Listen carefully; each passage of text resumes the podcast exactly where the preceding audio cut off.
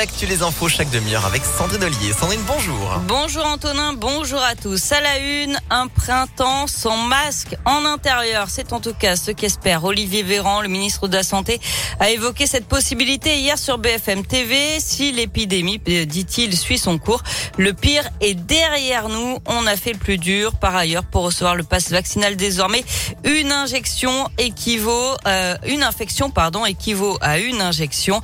Un pass qui sera sans limite de durée si vous avez eu trois doses ou deux doses et une infection. Euh, passe qui pourrait en tout cas disparaître, je cite, bien avant juillet compte tenu de l'évolution de l'épidémie. L'actualité, c'est aussi ce drame sur l'A43. Hier soir, une femme de 22 ans a été mortellement fauchée par un camion alors qu'elle circulait à pied sur les voies un peu avant la barrière de péage de Saint-Quentin-Falavier dans le Nord-Isère.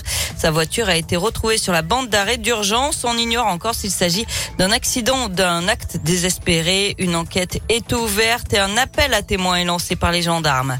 Deux supporters de l'OL placés en garde à vue. Ils sont suspectés d'avoir participé aux affrontements du 17 décembre dernier au stade de Charletti lors des 32e de finale de la Coupe de France. Ils sont, ils ont 21 et 29 ans. L'un est originaire de Mâcon en Saône-et-Loire, l'autre de Saint-Genis-Laval. Selon le progrès, l'un d'eux a reconnu les faits, pas l'autre. Ils ont été laissés libres à la suite de leur audition et seront jugés en septembre à Paris. En attendant, ils pourraient être interdits de stade pendant une période qui peut aller jusqu'à 5 ans.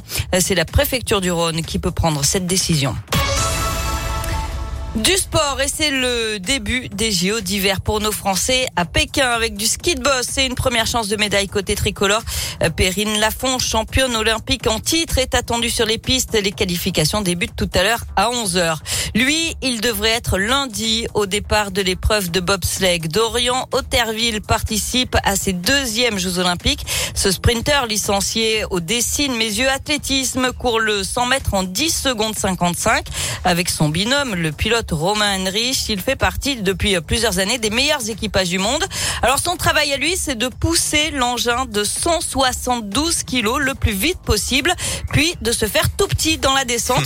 lui qui a commencé par le foot amateur puis l'athlétisme n'avait pas prévu de se lancer dans le bobsleigh avant d'être recruté par l'équipe de France. Les premières fois, euh, on se pose quand même pas mal de questions et puis en fait tout de suite j'ai très très vite euh, adoré l'effort en fait que ça représentait, que je trouvais qu'il allait absolument bien avec mes qualités physiques, c'est-à-dire vraiment d'être euh, très très explosif et très fort sur euh, sur très peu de mètres finalement.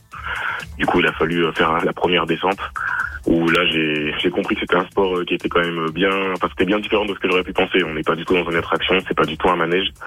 C'est plus une impression au début d'être brassé un peu quoi comme si on était assis dans une dans une machine à laver j'ai envie de dire mais oui il faut être un petit peu fou je pense pour faire ce sport mais quand on aime l'adrénaline et, et, les sports extrêmes on s'y fait et on finit par vraiment y prendre goût ouais.